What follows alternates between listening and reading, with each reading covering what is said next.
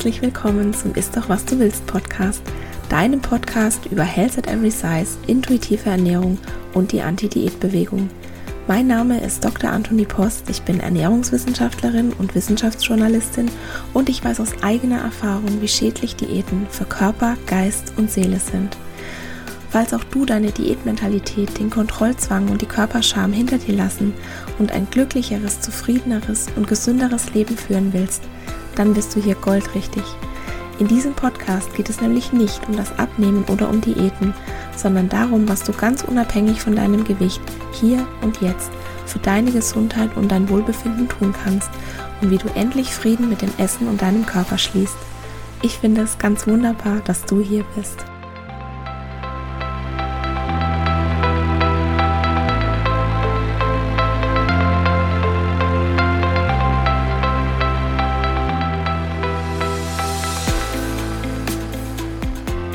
Herzlich willkommen zur Episode 41. Heute habe ich Melanie Dellenbach im Ist doch was du willst Podcast und ich habe unheimlich viele Fragen an sie.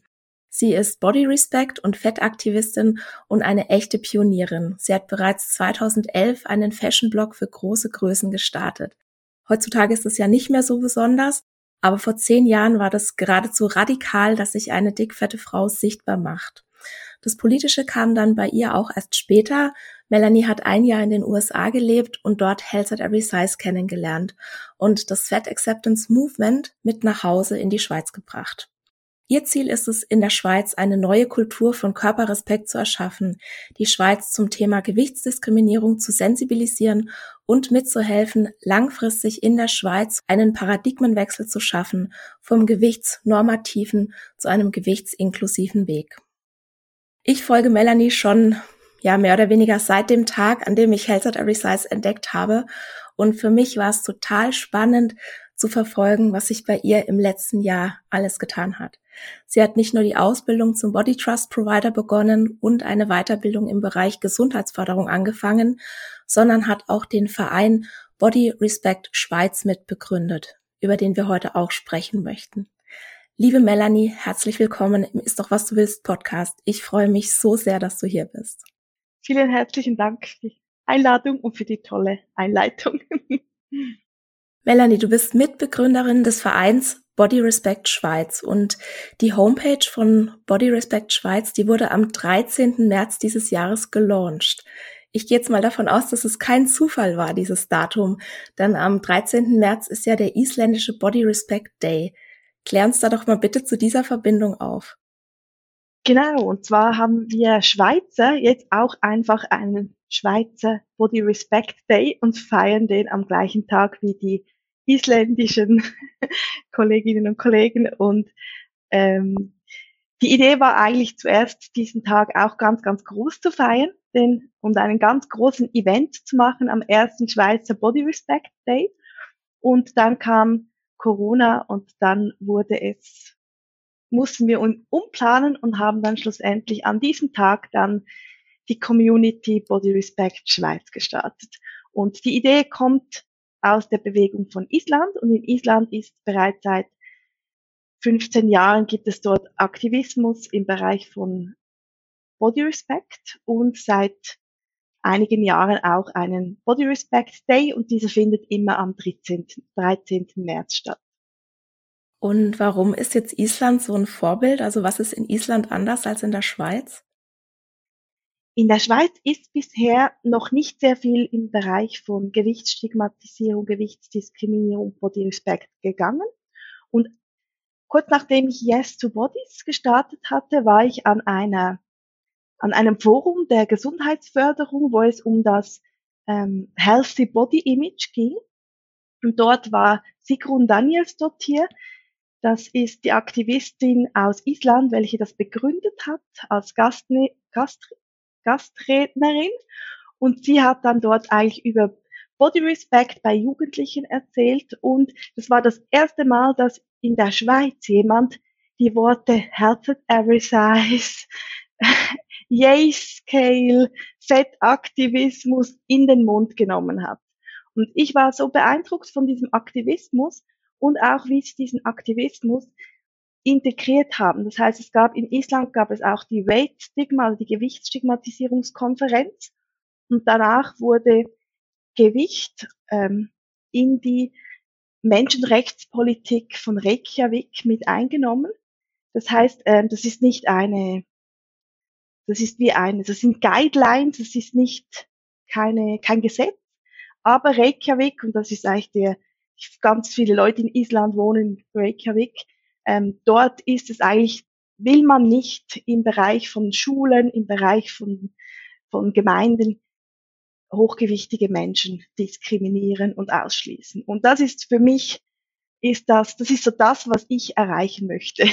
Das wäre so die ersten großen Schritte in die richtige Richtung. Und ich bin sehr, sehr beeindruckt von diesem Aktivismus und fand dann auch, warum sollen wir alles neu erfinden, wenn es tolle Konzepte gibt und wir dann eigentlich dadurch auch ähm, von Island lernen können und wir durch unsere Arbeit dann auch Island auch stärken können sozusagen. Und wer weiß, vielleicht gibt es irgendwann einen europäisch, ganz europäischen Body Respect Day.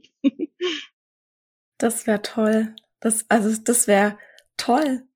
Ist eine voll schöne Vorstellung. Du hast jetzt gerade eben gesagt, dass du 2018 ja die Organisation Yes to Bodies gegründet hast.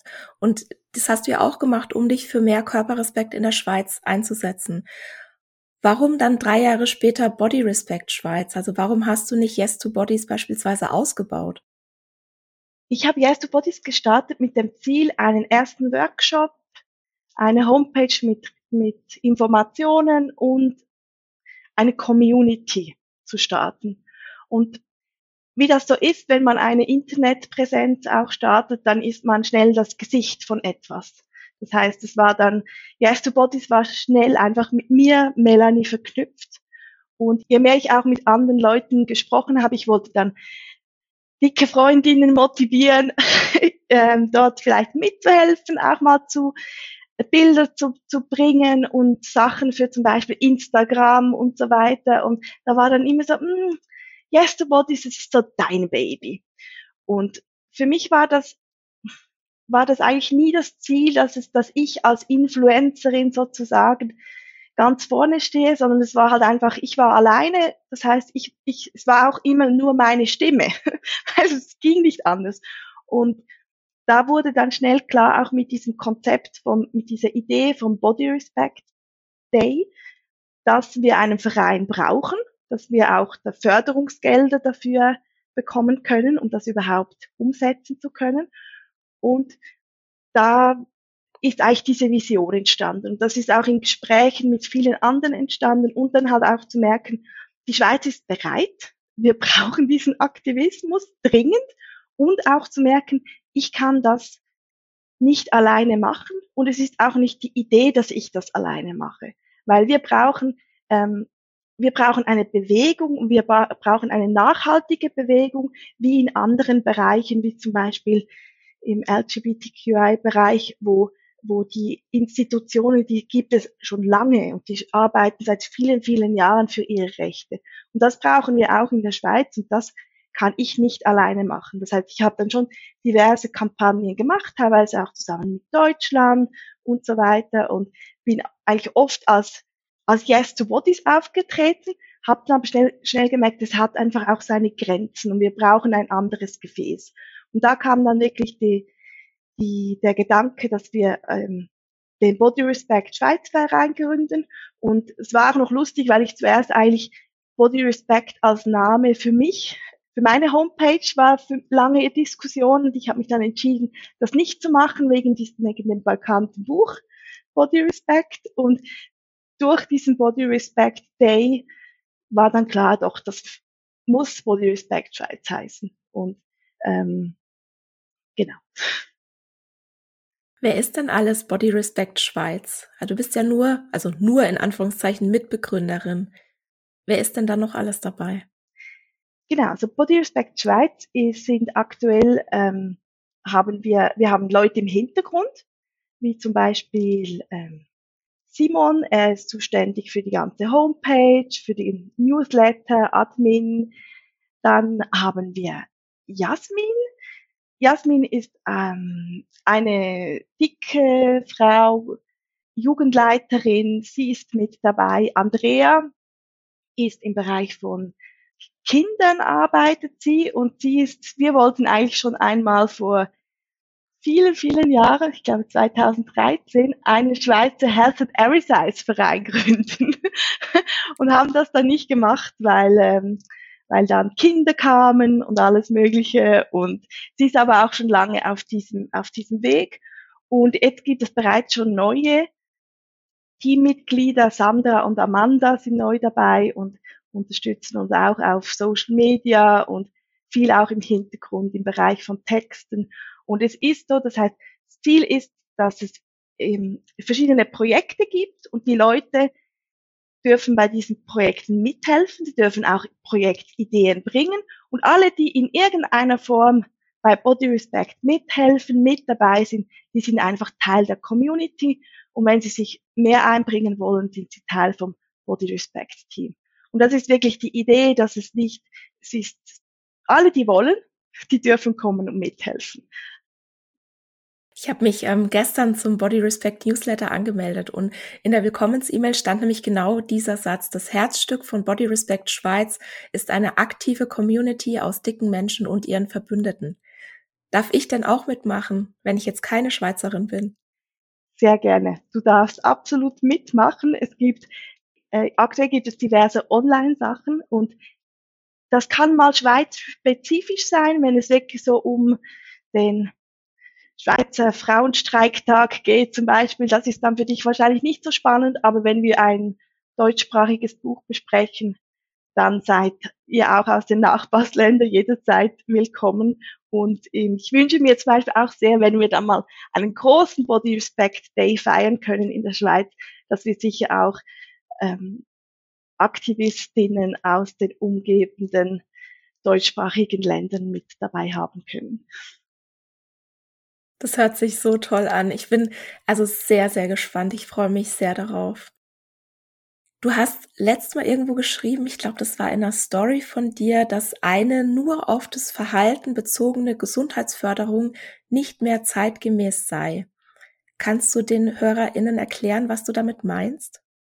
Ja, also ich ähm, mache aktuell eine Weiterbildung im Bereich Gesundheitsförderung. Ich komme auch aus dem medizinischen Bereich als diplomierte Pflegefachfrau und in der Gesundheitsförderung ähm, oft gehen all diese Aktionen an Schulen oder auch sonst auf die Bewegung und auf das Essen.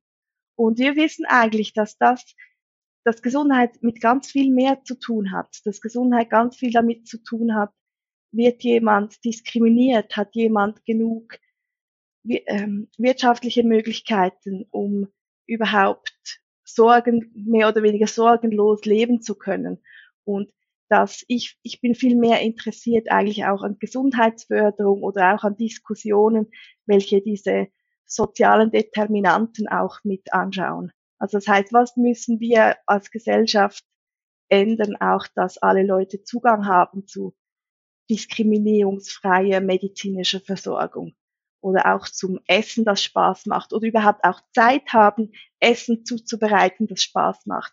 Das heißt, es fängt ja oft dort an. Das heißt, wenn wir aus privilegierten Ideen den Leuten sagen, ja, du musst einfach mehr ähm, alles von Anfang an frisch kochen, dann hilft das Leuten, die zwei Jobs haben zum Beispiel nicht besonders oder die anders sehr ähm, in einer prekären Situation leben.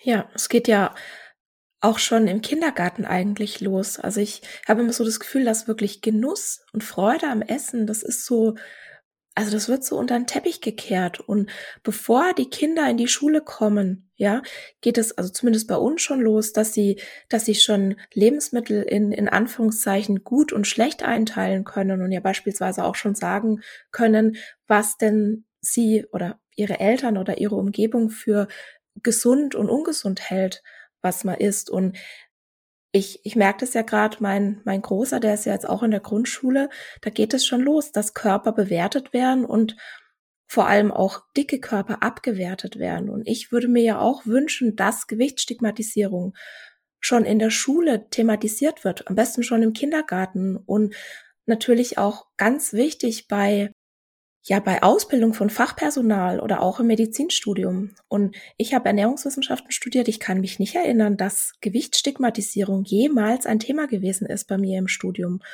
Und jetzt habe ich die Frage an dich, wo nehmen wir denn überhaupt die Leute her, die das lehren können? Und wie kann man denn dann sicherstellen, dass auch wirklich konstruktiv über Gewichtsstigmatisierung und Diskriminierung gesprochen wird? Weil ich stelle mir eigentlich nichts Schlimmeres vor, als wenn jemand so einen Unterricht geben würde und dann darin weiter die Diätkultur angefeuert werden würde? Das ist eine gute Frage. Ähm, äh, also ein großer Wunsch von, äh, ist ein großer Wunsch von mir, also eigentlich ähm, langfristig solche Programme in den Schweizer Hochschulen ähm, zu organisieren und anbieten zu können. Und es gibt auch zum Beispiel Studien, wo man geschaut hat, wie Gewichtsstigmatisierung, Reduktionsprogramme funktionieren. Und ich glaube schon, dass jetzt ganz klar Leute, die das machen müssen, müssen auch mit Fettaktivismus, mit Health at Every Size, mit Fat Studies, ähm, müssen sie Bescheid wissen und in meinen Augen müssen sie auch eine gewisse gelebte Erfahrung mitbringen. Nicht nur, das heißt, es könnte auch ein Teil jemand machen ohne gelebte Erfahrung, jemand mitgelebte Erfahrung. Aktuell ist es teilweise zum Beispiel so, ich weiß, dass an der an, in Zürich im Medizinstudium arbeiten sie mit diesem Fettschutz und das finde ich ja ganz schlimm. Das mhm. finde ich schrecklich, weil warum man könnte ja auch einfach direkt mit den Leuten reden und man kann nicht, indem man einen Anzug trägt, nachempfinden, wie das Leben als dicke Person ist. Und das ist oft so bei diesen Stigma-Reduktionssachen, dass man halt auch, es kann auch ins Gegenteil rübergehen. Und das ist aber etwas, wo ich gerne auch ähm, in der Schweiz mehr meine Arbeit in Zukunft auch, also ich als Fachperson meine Arbeit auch fokussieren will. Und ich erlebe da aber auch bereits recht viel ähm, Interesse. Also das heißt, dass es wirklich auch ähm, ein Thema wird. So haben zum Beispiel Studierende einer großen Fachhochschule im Bereich Sozialarbeit haben eine Arbeit geschrieben über die Diskriminierung von dicken Frauen in der Schweiz und haben dann ähm, dicke Frauen interviewt und ich konnte ihnen ganz viel Fachliteratur angeben. Und das war eigentlich das erste Mal, dass an dieser Fachhochschule eine Arbeit zu diesem Thema gemacht wurde. Und das, ich sehe einen sehr schnellen Wechsel, aber es braucht halt noch viel Zeit. Mhm. Ich glaube das auch, dass es ganz wichtig ist, dickfette Menschen sichtbarer zu machen und ihnen vor allem auch eine Plattform zu bieten. Und bei mir ist es beispielsweise auch so, ich werde zwar als dick gelesen, aber eben nicht als fett. Und daher ist meine Erfahrung einfach auch limitiert. Also ich habe auch einfach nur eine limitierte erlebte Gefa Erfahrung. Und ich frage mich natürlich schon, welche Möglichkeiten habe jetzt beispielsweise ich oder auch jemand anders, um dickfetten Menschen eine Plattform zu geben, um die sichtbarer zu machen. Ich glaube, es fängt ja auch damit an, dass wenn man bei der eigenen Arbeit immer auch schaut, dass man eben Stigmatisierung nicht verstärkt. Dass man, ich denke, das wäre ja so für mich auch so ein Grundziel, dass, dass auch in zum Beispiel jede Person, die einen Artikel schreibt oder auch Medienhäuser, dass die wissen zum Beispiel, kopflose Dicke, die sind die werden als gewaltvoll und stigmatisierend erlebt, die streichen wir jetzt einfach aus unserem Programm. Dass man auch, dass man Guidelines hat eigentlich überall. Das heißt, man muss auch gar nicht unbedingt die Themen ähm, thematisieren. Also man kann auch einfach, wenn man sich gerade zum Beispiel auch Lehrpersonen oder so, wenn sie sich bewusst sind, dass sie vielleicht Vorurteile haben und die dann aktiv angehen und aktiv versuchen, diese genau nicht äh, zu reproduzieren im im Kindergarten zum Beispiel, dass es dann ganz viel schon gemacht ist. Und ich glaube, auch für viele ist wahrscheinlich auch dieser, ich glaube, viele, die Health at Every Size kennenlernen, sind wahrscheinlich noch in dieser Diätphase drin, wo sie eigentlich noch gerne sich komplett verändern würden und das noch haben und um das loszulassen, diese, dieser Wunschtraum, der irgendwann klappt dann, da kann ich mir auch vorstellen, dass wahrscheinlich jemand wie du, welcher näher an straight size ist, ist als ich, welche sehr, sehr dick bin, ähm, der einen einfacheren Zugang geben kann. Und wenn ich von dick rede, weil wir in der Schweiz, wir machen nicht wirklich, für uns, wir benutzen das Wort Fett recht wenig, umgangssprachlich im Schweizerdeutsch, darum benutze ich meistens einfach nur, für mich das wie Synonym dick und fett und darum benutze ich wie meistens dick oder sag dann sehr dick, damit ich noch ein bisschen klarer mache, wo meine Körperform ist. Ja, das ähm, nehmen ja viele wirklich auch als, ähm, als Angriff wahr. Ich spreche ja auch in meinem Podcast von dick und fett und ich liebe ja dieses, ähm, ich habe ja durch Melody Michelberger dieses Wort dick unterstrich fett entdeckt, was ich ja ganz toll finde, weil damit kann ich mich identifizieren. Weil wenn ich nämlich von Fett spreche, also Fett auch immer als neutrale Beschreibung, habe ich manchmal so das Gefühl, darf ich das überhaupt sagen? Also steht mir das überhaupt zu? Weil ich eben nicht als Fett gelesen wäre. Und die Anti-Diät-Bewegung, die holt sich ja die Wörter gerade zurück. Aber wenn jetzt jemand so ganz, ganz neu in dieser Bewegung ist, da erschrecken ganz viele. Also ich krieg da wirklich viele Nachrichten mit, wie kannst denn du dick sagen, wie kannst denn du fett sagen? Hast du das auch? Ich werde halt von den Leut Leuten auf den ersten Blick als dick oder fett gelesen. Darum weniger eigentlich und ich äh, ähm, dadurch, dass ich oft dann auch sage, ich benutze das als Selbstbezeichnung, dick oder fett und für andere Begriffe wäre hochgewichtig und mehrgewichtig, obwohl das ist auch wieder so ein Schweizer Unterschied. Mehrgewichtig ist im Dialekt ganz schwierig zu sagen, darum sage ich immer hochgewichtig. Äh, es sind so diese feinen Unterschiede. Und ähm, für viele ist es aber natürlich ein Umgewöhnen. Also jetzt gerade kürzlich hatte ich einen Workshop und das war für die Leute dann aber auch ganz, ganz schön, einfach auch zu hören, wie jemand ganz selbstverständlich diese Worte benutzt.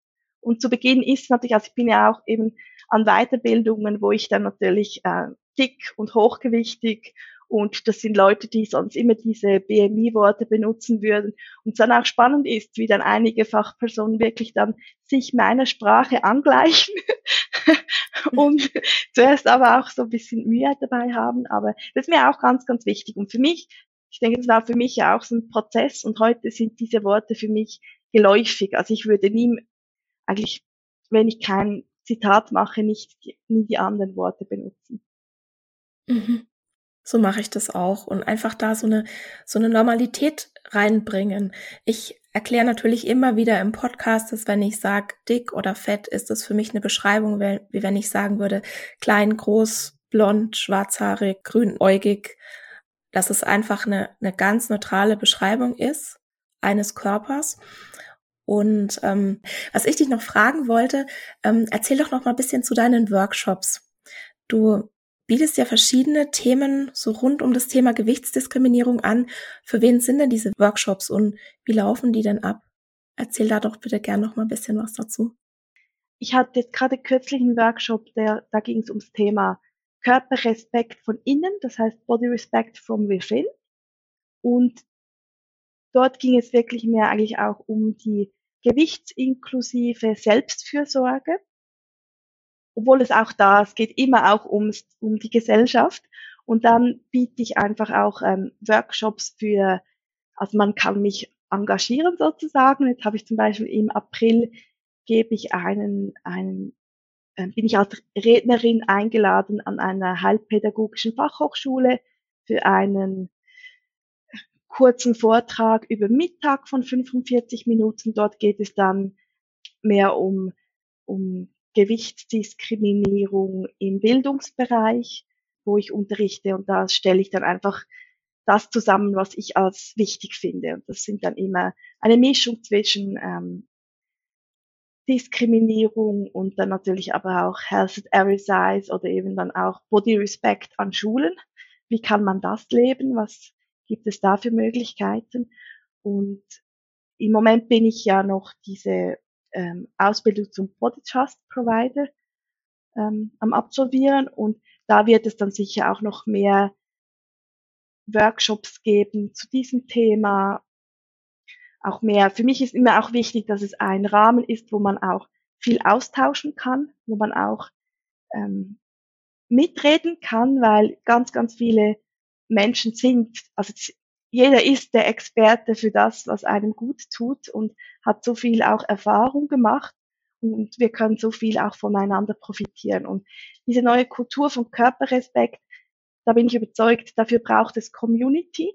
Und diese Community braucht es eben auch in dem, dass wir miteinander reden können und in dem, dass auch neue Leute einfach mal reinkommen können und die müssen noch nicht bei allem Bescheid wissen, die müssen auch nicht unbedingt so viel Theorie wissen, sondern die müssen einfach mal ankommen. Also die Workshops sind auch für Menschen, die zum Beispiel überhaupt keine Ahnung haben, was Health at Every Size ist und sich jetzt gerade erst so mit diesem, mit diesem Thema neu beschäftigen. Absolut auch, ja. Also ich mache oft eigentlich, ähm, ich schließe immer auch die Basissachen mit ein, sozusagen. Also wirklich für alle, dass du auch guckst, wie, wie ist denn so der Stand deiner TeilnehmerInnen und dann passt du das auch an und ist es auch, also ist es auch so interaktiv oder ich, ich überlege gerade, wie ich mir das vorstellen kann. Ist es mehr so ein Vortrag von dir oder also werden dann auch beispielsweise Übungen gemacht oder sowas? Wie kann ich mir das vorstellen, so ein Workshop? Wir haben jetzt zum Beispiel am Montag gab es diverse Reflexionsfragen und da wurden dann die Leute auch eingeladen, wenn sie wollten, was dazu zu teilen. Und manche wollten das und das war dann sehr auch ähm, berührend und auch spannend. Also da ging zum Beispiel eine Frage ist dann auch, ähm, welche Botschaften hast du über deinen Körper gehört und wann hast du diese zum ersten Mal gehört? Und da geht es um diese, das Reingehen in die Body Stories. Und das gibt häufig dann wirklich ganz, ganz berührende und spannende ähm, Gespräche und gibt dann auch so eine Basis von Zusammensein. Und wir haben auch ganz klar, also eines bei Body Respect Right haben wir ein, äh, haben wir Community Guidelines und ich habe ähnliche für meine Workshops. Das heißt, da geht es dann auch darum, darum, dass wir keine Tipps geben und nicht verallgemeinern, sondern dass wir aus unserer Erfahrung reden und auch ganz klar sagen, was brauche ich? Brauche ich einen Ratschlag? Ähm, dass alle gut zu sich schauen, dass man jederzeit ähm, auch um Hilfe bitten kann. Und das ist wirklich, da geht es darum, es geht nicht um einen sicheren Ort, sondern es geht um einen mutigen Ort, wo man gemeinsam lernen kann und auch nicht alle am gleichen Ort sein müssen. Weil die gelebte Erfahrung, die hat, die, die sind unterschiedlich und die sind aber immer richtig. Und dann geht es, gibt es natürlich einen gewissen Theorieteil und dann ist mir aber auch immer wichtig, wie können wir denn das, das auch leben im Alltag? Also was kann man oft, oft kommen dann, zum Beispiel am Montag haben wir dann ganz lange nachher am, am Ende auch noch über Mode geredet. Und Mode ist so ein wichtiger, wichtiges Tool, um sich ausdrücken zu können und, und um um Freude zu haben, aber auch, wo finde ich denn Kleider, wo ich Freude haben kann und, und solche Sachen. Und das ist wirklich mein Wunsch, auch in der Community und auch sonst, dass es wirklich Platz hat, um miteinander zu sein. Und ich hoffe nach Corona, dass wir dann auch immer mehr ähm, uns persönlich treffen können und auch, ähm, also wir wollen zum Beispiel auch, ähm, also wir dann auch Events geben und etwas, wo ich mich total drauf freue, ist, dass es wahrscheinlich dann auch ein Kurs im warmen Wasser geben wird mit einer tollen, dicken Aqua-Trainerin und solche Sachen da. Das, das finde ich unglaublich wichtig. Ja, Petra und ich, also Petra Schleifer und ich, wir träumen ja von so einem Arschbomben-Contest, wo wir dann auch so ein, ein ähm, ja, auch eine körperneutrale Veranstaltung, wo einfach auch jeder kommen darf, wo es natürlich auch Guidelines gibt, ja, dass respektvoll miteinander umgegangen wird und dass wir dann den Arschbomben-Contest machen und einfach ganz, ganz viel Spaß haben. das ist so unser Traum. Ich habe in einem Interview gelesen, das wird, das wird jetzt eine persönliche Frage. Darf ich persönliche Fragen auch stellen? Ja. Also ich, ne, ich stell mal und du guckst dann, wie du das beantworten möchtest. Und zwar, ich habe in einem Interview gelesen, dass du früher geglaubt hast, dass du wegen deines Gewichts niemals heiraten könntest oder würdest.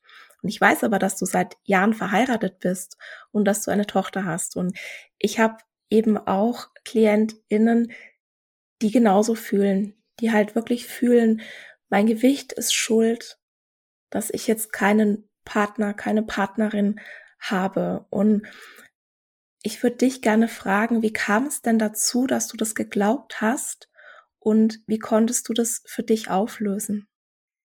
Ich habe natürlich, ähm, also natürlich, klingt jetzt so, nein, ich habe schon bereits bevor ich zehn Jahre alt war, eigentlich die ersten negativen Kommentare über meinen Körper gehört. Es geht ganz, ganz vielen äh, Menschen so. Und das waren dann häufig auch Bemerkungen wie, ja, so mit diesem Gewicht wirst du keine Lehrstelle finden, du wirst keinen Partner finden, du wirst dieses und jenes nicht. Und ich war dann oft auch eher so der Kumpeltyp und es war natürlich auch ganz, ganz schwierig, auch einerseits mit diesem schlechten Selbstbewusstsein, aber dann auch mit diesem ähm, eher frühreifen Körper dann auch wirklich auch Jungs kennenzulernen.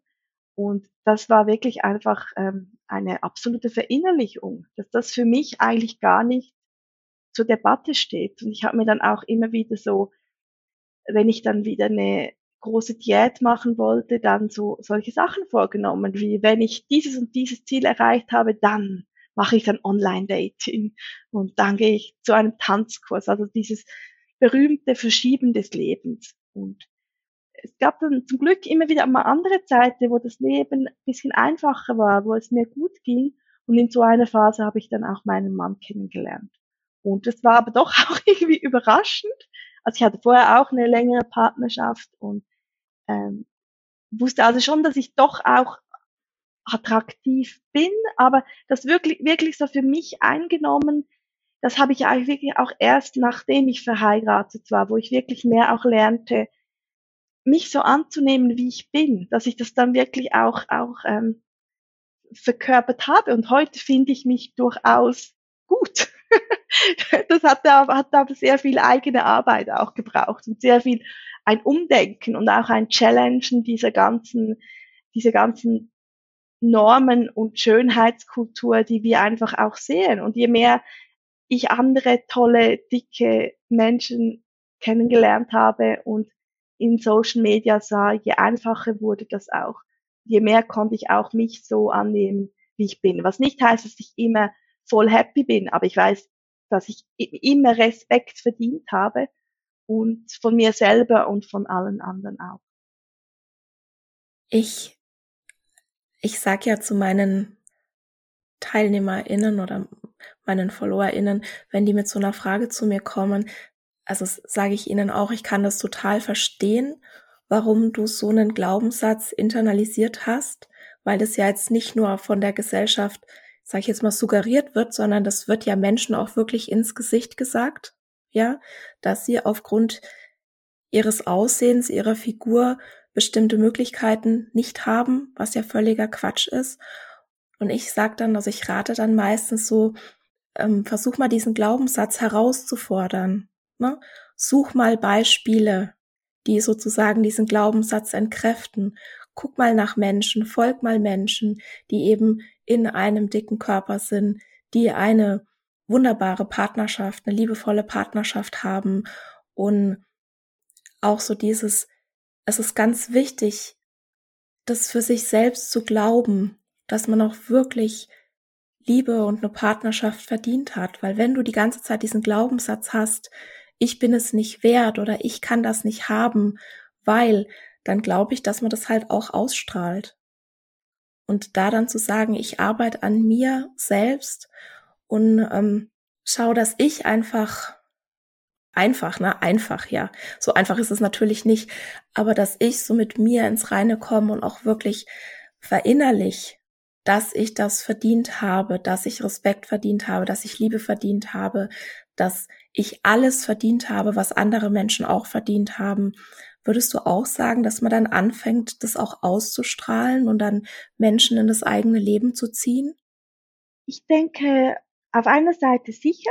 Ich würde dir da bei vielem auch zustimmen und würde das auch bekräftigen und würde dann aber sagen, würde dann sagen, aber es ist auch eine Tatsache, dass dicke Menschen auch im Bereich von Beziehungen diskriminiert werden, dass ihnen weniger Möglichkeiten offen steht. Und auch wenn es, auch wenn zum Beispiel ähm, Menschen durchaus dicke Körper attraktiv finden, dass da halt dann ihnen, bei ihnen auch wieder viel im Weg steht, um das dann wirklich auch auszuleben. Und ich finde immer, ich will das auch nicht kleinreden, weil das ist durchaus so, dass es auch nicht, auch, auch selbst wenn jemand ganz zufrieden ist mit sich, heißt es noch lange nicht, dass es dann mit einer Beziehung klappt. Und trotzdem ist es natürlich so, dieses, diese Arbeit mit sich und aber auch in der Gesellschaft im Sinne von, von mithelfen, zum Beispiel Räume zu schaffen, wo, wo, wo, wo man Community leben kann, wo es einem gut gehen kann, wo man sich eben wieder mal getraut, rauszugehen, tanzen zu gehen mit anderen, wo man es sich gut gehen lässt in der Community und dadurch Kraft tankt und dadurch strahlt man dann sicher auch etwas anderes aus und ähm, das kann es einfacher machen. Und trotzdem ist es natürlich so, dass dicke Menschen genauso wie alle anderen auch, auch einfach Zeiten haben, wo es ihnen nicht so gut geht. Und dann zu erwarten, im Sinn von, sie müssen dieses Selbstbewusstsein an den Tag bringen, damit sie in dieser Gesellschaft leben können, ähm, ist dann auch wieder nicht okay. Das heißt, es ist wie dieses, man braucht so diese Nuancen bei diesen Themen, weil es ist, es ist mhm es ist die alle, äh, also es ist richtig und trotzdem muss man da auch dieses ähm, ja auch anerkennen. Es ist für dicke Menschen vieles ist einfach schwierig und Dating gehört auch dazu. Und ich muss sagen, also ich bin schon lange verheiratet, aber ich würd, hätte jetzt wahrscheinlich auch ziemlich viele ähm, Bedenken, mich da wieder in diese Dating-Welt reinzuwerfen. Also ich kann mir das gar nicht mehr vorstellen. Darum, wir haben ein vollstes Mitgefühl. Ich finde es gut, dass du diese Nuancen ansprichst, weil es ist einfach nicht immer schwarz-weiß und genauso wenig, wie du sagen kannst, wenn, wenn ich jetzt abgenommen habe, wenn ich jetzt ähm, ne, Gewicht XY habe, dann klappt es auch mit, mit einer Partnerschaft. Kannst du eben genauso wenig sagen, wenn ich jetzt ähm, hundertprozentig mich selbst angenommen habe, dann eben auch, weil so ist es einfach nicht. Und so ist es bei beiden Sachen nicht. Deshalb finde ich das gut, dass du diese Nuancen ansprichst, weil so, es wird ja oft so, ja, so auf, auf sowas Einfaches runtergebrochen, weil es ist ja auch nur menschlich, dass wir einfache Lösungen haben wollen. Und dann finde ich es nämlich auch immer wieder so wichtig, dass einfach Menschen über ihre Erfahrungen sprechen, auch beim Dating. Und ich kann da beispielsweise gar nicht mitreden, weil ich habe meinen Mann mit 16 kennengelernt. Ich bin auch seit, jetzt muss ich, äh, zwölf Jahren verheiratet, jetzt muss ich gerade kurz rechnen. Also wir kennen uns jetzt einfach schon sehr, sehr lang und ich kann da überhaupt nicht mitreden. Ich weiß beispielsweise auch nicht, wie es als dicke Frau ist zu daten. Und deshalb ist es einfach so wichtig, dass andere Menschen darüber sprechen, dass wir auch durch die Erfahrungen anderer wieder unseren Horizont erweitern können. Und ich fand es vorhin so schön, dass du gemeint hast, es braucht sichere Plätze. Ja, es gibt sehr wenig sichere Plätze, aber ich finde es besonders schön, dass du gesagt hast, es braucht mutige Plätze und dass du einen mutigen Platz anbietest. Und ich habe auch so das Gefühl, dass eben ganz, ganz viele Menschen sich wirklich sehnen nach so einem Platz. Einfach auch Gemeinschaft verspüren zu können und einfach an einem Ort sein können, wo der Körper einfach mal absolut unwichtig ist, weil da andere Menschen sind, die die gleichen Erfahrungen haben, wo, wo man wirklich dann gesehen wird als du selbst und nicht aufgrund deines Aussehens gleich beurteilt und verurteilt wirst. Und ich denke, es wird mittlerweile wirklich viel auch oder viel, viel mehr als früher darüber gesprochen, dass Gewichtsstigmatisierung und Diskriminierung uns als wirklich eigenständiger Faktor auch der Gesundheit schadet und es rückt so langsam immer mehr ins Bewusstsein vor. Aber ich habe so das Gefühl, da tut sich nichts. Also das wird eigentlich kaum umgesetzt und wenn ich da richtig informiert bin, weder in Deutschland noch in Österreich noch jetzt in der Schweiz gibt es ja momentan eine gesetzliche Bestimmung, die Diskriminierung aufgrund von einem höheren Körpergewicht ausdrücklich verbietet. Was könnten wir denn tun, um das einfach in unserer Gesellschaft besser umzusetzen? Also was wird denn Body Respect Schweiz tun, damit sich da mal wirklich was tut, dass nicht nur darüber geredet wird, sondern dass da jetzt auch Taten folgen. Genau, also wir, Body Respect Schweiz, wir arbeiten vor allem aktuell einfach mal mit der Sensibilisierung, dass dieses Thema in der Schweiz einfach mal auf dem Tisch ist. Und das ist uns bereits schon sehr, sehr gut gelungen. Das heißt, haben bereits ähm, im letzten, letzten paar Monate sehr viele Medien über dieses Thema berichtet. Das heißt, es kommt immer mehr an in, in der Schweiz, dass das ein Thema ist, dass Diskriminierung schädlich ist, dass Diskriminierung, ähm, Gewichtsdiskriminierung überall ein Problem ist und dass wir das und ich hoffe, dass man dadurch auch erkennt, immer mehr erkennt, dass man das angehen muss. Und dann gibt es zum Beispiel ähm, etwas, wo ich gerne auch ein bisschen ähm, jetzt angehen will mit anderen Body Respect ähm, Team Members, ist dieser Bereich von Hochschulen. Das heißt, dass zum Beispiel eben gerade in Hochschulen hohes Gewicht als oder überhaupt Körper als Diversitätsaspekt anerkannt wird und in der Hoffnung, dass das Thema dann auch in diesen Ausbildungen verankert wird, im ganzen sozialen und Gesundheitsbereich. Und dann wünsche ich mir natürlich auch irgendwann, dass wir, äh, dass es im Parlament besprochen wird. Und dort ein erster Schritt dort ist dann, dass man mal einmal ähm, Gewichtsdiskriminierung überhaupt erfasst, äh, in Zahlen erfasst, wie, genauso wie man andere vor andere Diskriminierungsformen erfasst, finde ich, ist das ein erster Schritt, dass wir das da überhaupt einmal Bescheid wissen, weil in Deutschland gibt es ja ähm, gewisse Zahlen zur Gewichtsdiskriminierung, das gibt es in der Schweiz gar nicht. Und ähm, es ist so, aber es ist das Step für Step, weil wenn, wenn ich jetzt aktuell sehe, wie wir in den letzten Jahren in der Schweiz, was für ein Aufwand dass das braucht, um zum Beispiel jetzt diese Ehe für alle durchzusetzen. Und dann gibt's wieder ein Referendum und dann muss man wieder Kampagnen machen und wieder, wird wieder abgestimmt. Und da muss man einfach in der Gesellschaft auch genug weit sein, um diese Probleme überhaupt an, an, anzuerkennen, bevor man da überhaupt viele Möglichkeiten hat. Und ich glaube nicht, ich glaube, das braucht noch eine Weile, weil wir hier in der ganzen Sensibilisierung einfach noch sehr am Anfang stehen. Mhm. Ich habe auch das Gefühl, dass jetzt Diätkultur und Fettphobie in der Schweiz noch mal ausgeprägter sind als in Deutschland. Würdest du das auch sagen oder täusche ich mich da?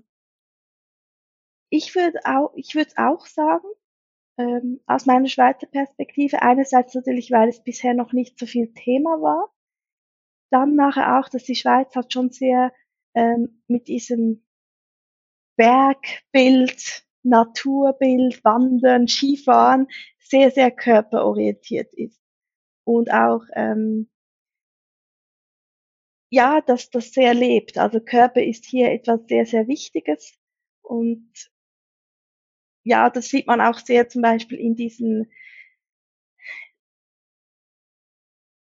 Sorry, jetzt habe ich gerade den Faden verloren. Also man, ich glaube, das hat, ist auch sich, sicher auch geschichtlich auch begründet eben in all diesen, in all diesen, ja, in, der Schweizer Kultur oder auch zum Beispiel in, als ich in die Schule ging, da war es noch völlig normal, dass man da zweitägige Wanderungen gemacht hat. Also wirklich dann in der fünften Klasse auf den ganz, auf den Berg rauf zu wandern. Das macht man heute jetzt auch weniger. Aber das war wirklich sowas, oder dass, dass eine gute Schweizer Familie, die geht im Winter einfach in die Skiferien. Und wer das nicht macht, der ist dann doch so, ja, gehört nicht so ins Zentrum der Gesellschaft sozusagen. Das hat sich jetzt auch ein bisschen geändert, weil es einfach auch nicht mehr wirklich der Realität entspricht. Es ist tatsächlich auch so. Also die, die Schweizer Familien, die, also die wir kennen, mit denen wir so befreundet sind, die sind schon auch alle sehr naturverbunden, sehr sportlich und ja. Also ich meine, ich kenne jetzt natürlich keinen Schweizer Querschnitt oder so. Es ist ja auch immer so eine, ne, eine subjektive Sache, die Menschen, mit denen du befreundet bist. Aber ja, früher war das in Deutschland schon auch so. Da, ne, halt auch durch, durch unsere Geschichte, da wurde auch erwartet, dass du dich eben fit hältst, dass du ne, ein, ein gutes Mitglied der Gesellschaft bist.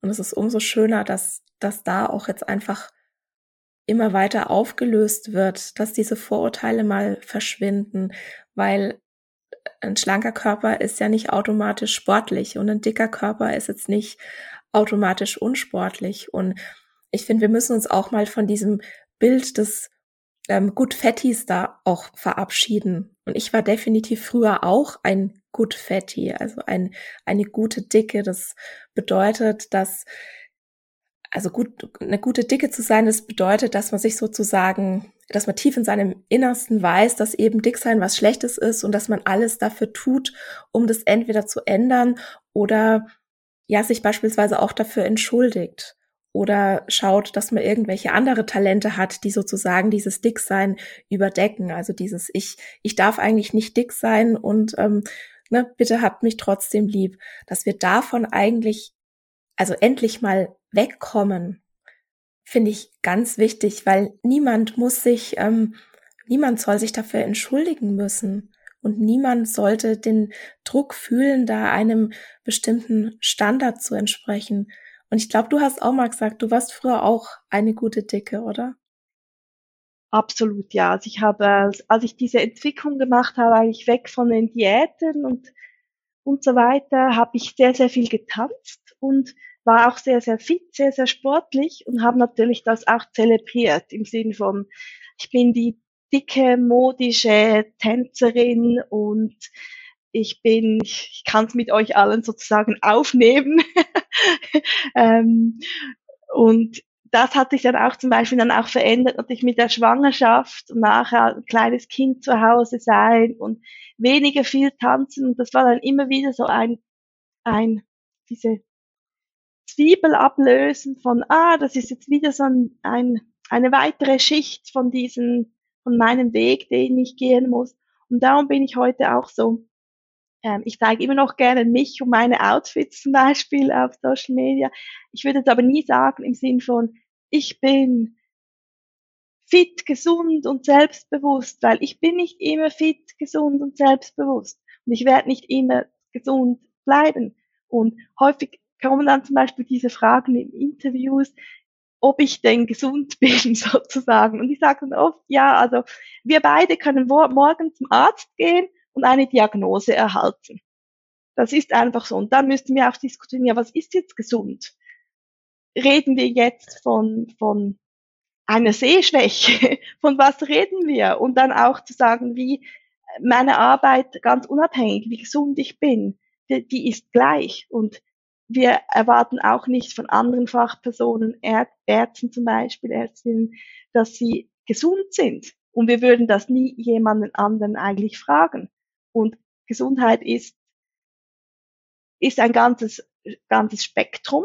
Und dann ist es natürlich auch so, dass ich glaube, wenn ich diese ganzen Formen von Diskriminierung, diese ganze Verinnerlichung der Stigmatisierung, diese ja, vielen Jahre von krassen Diäten nicht gemacht hätte, dann wäre ich gesünder. Wenn ich all diese Traumen nicht erlebt hätte, dann würde es, dann ja, dann wäre ich gesünder. Das heißt, es ist immer dann auch die Frage, von wo kommt etwas her? Und das, das ist etwas, ich will mich auch nicht mehr, ich will nicht ein Beispiel einer selbstbewussten oder einer guten oder was auch immer dicken sein, weil ich bin einfach und ganz egal, ob ich morgen diese Arbeit aufhöre, ob ich oder ob ich in den Medien bin oder ob ich krank werde, ich habe immer noch genau gleich viel Respekt verdient.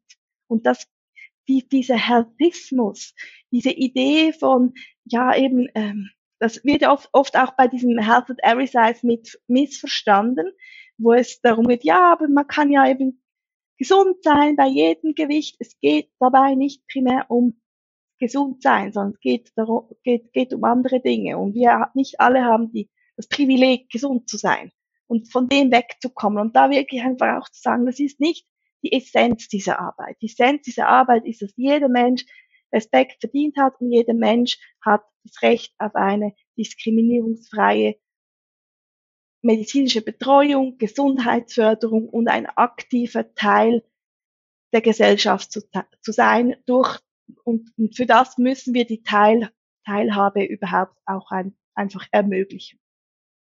Das ist ein wunderbares Schlusswort. Ich könnte jetzt noch stundenlang mit dir weitersprechen. Ich habe gerade so mal einen Blick auf die Uhr geworfen, mir gedacht habe, huch, das ging jetzt wirklich schnell rum.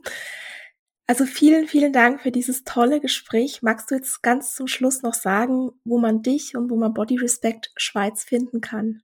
Sehr gerne, vielen Dank. Ähm, die Homepage ist bodyrespect.ch. Auf Instagram sind wir mit Body Respect Schweiz vertreten und meine Arbeit findet man unter Yes to Bodies, also Yes, eine zwei und dann Bodies und dort auch auf Instagram und Facebook. Vielen Dank, dass du da warst. Ich verlinke das natürlich auch alles in den Show Notes, sodass man dich dann finden kann und natürlich Body Respect Schweiz. Also vielen Dank, dass du heute darüber gesprochen hast, dass du in den Podcast gekommen bist. Vielen Dank, Anthony. Nächste Woche geht es im Podcast um Allyship. Dickfette Menschen brauchen echte Verbündete. Und Menschen, die als schlank gelesen werden oder die Körperprivileg haben, können wirklich viel tun, um dickfette Menschen zu unterstützen. Und nächste Woche bekommst du hier ein paar Anregungen, wie wir als Gesellschaft uns einfach besser und effektiver unterstützen können. Und ich freue mich, wenn du nächste Woche wieder dabei bist. Und das war's für heute. Ich danke dir von Herzen fürs Zuhören und hoffe, dass dir die Episode gefallen hat und dass du ganz viel für dich mitnehmen konntest. Falls du denkst, dass es da draußen jemanden gibt, dem der Podcast auch gefallen könnte, dann freue ich mich, wenn du dieser Person davon erzählst oder ihr gleich den Link zum Podcast weiterleitest. Ganz besonders würde ich mich auch freuen, wenn du bei iTunes den Ist doch was du willst Podcast bewertest, denn damit hilfst du anderen Menschen dabei, den Podcast zu finden und das Konzept von Health at Every Size kennenzulernen. Ich freue mich immer von dir zu hören und gerne kannst du bei Instagram at Dr. Anthony Post dein Feedback zur heutigen Folge geben oder auch deine Fragen loswerden, falls noch etwas offen geblieben ist. Es ist nicht immer einfach, gegen den Strom zu schwimmen und mit Health at Every Size die Glaubenssätze der Gesellschaft herauszufordern. Und daher möchte ich dir gerne 4x10 Antworten gegen Fettphobie und Bodyshaming an die Hand geben, sodass du in verschiedenen Situationen wie in der Familie, auf der Arbeit, beim Arzt oder beim Essen nie wieder sprachlos bist, wenn jemand deinen Körper oder deine Essensauswahl beschämt. Du kannst dir die Antworten kostenlos runterladen auf meiner Homepage www.antonipost.de und ich habe dir den direkten Link zum Freebie auch in die Shownotes gepackt. Der erste Schritt in dein neues Leben ist, die Diätmentalität in Frage zu stellen und zu begreifen, dass dir Diäten niemals das geben werden, wonach du dich eigentlich sehnst. In diesem Sinne, isst doch was du willst und alles Liebe, deine Antonie.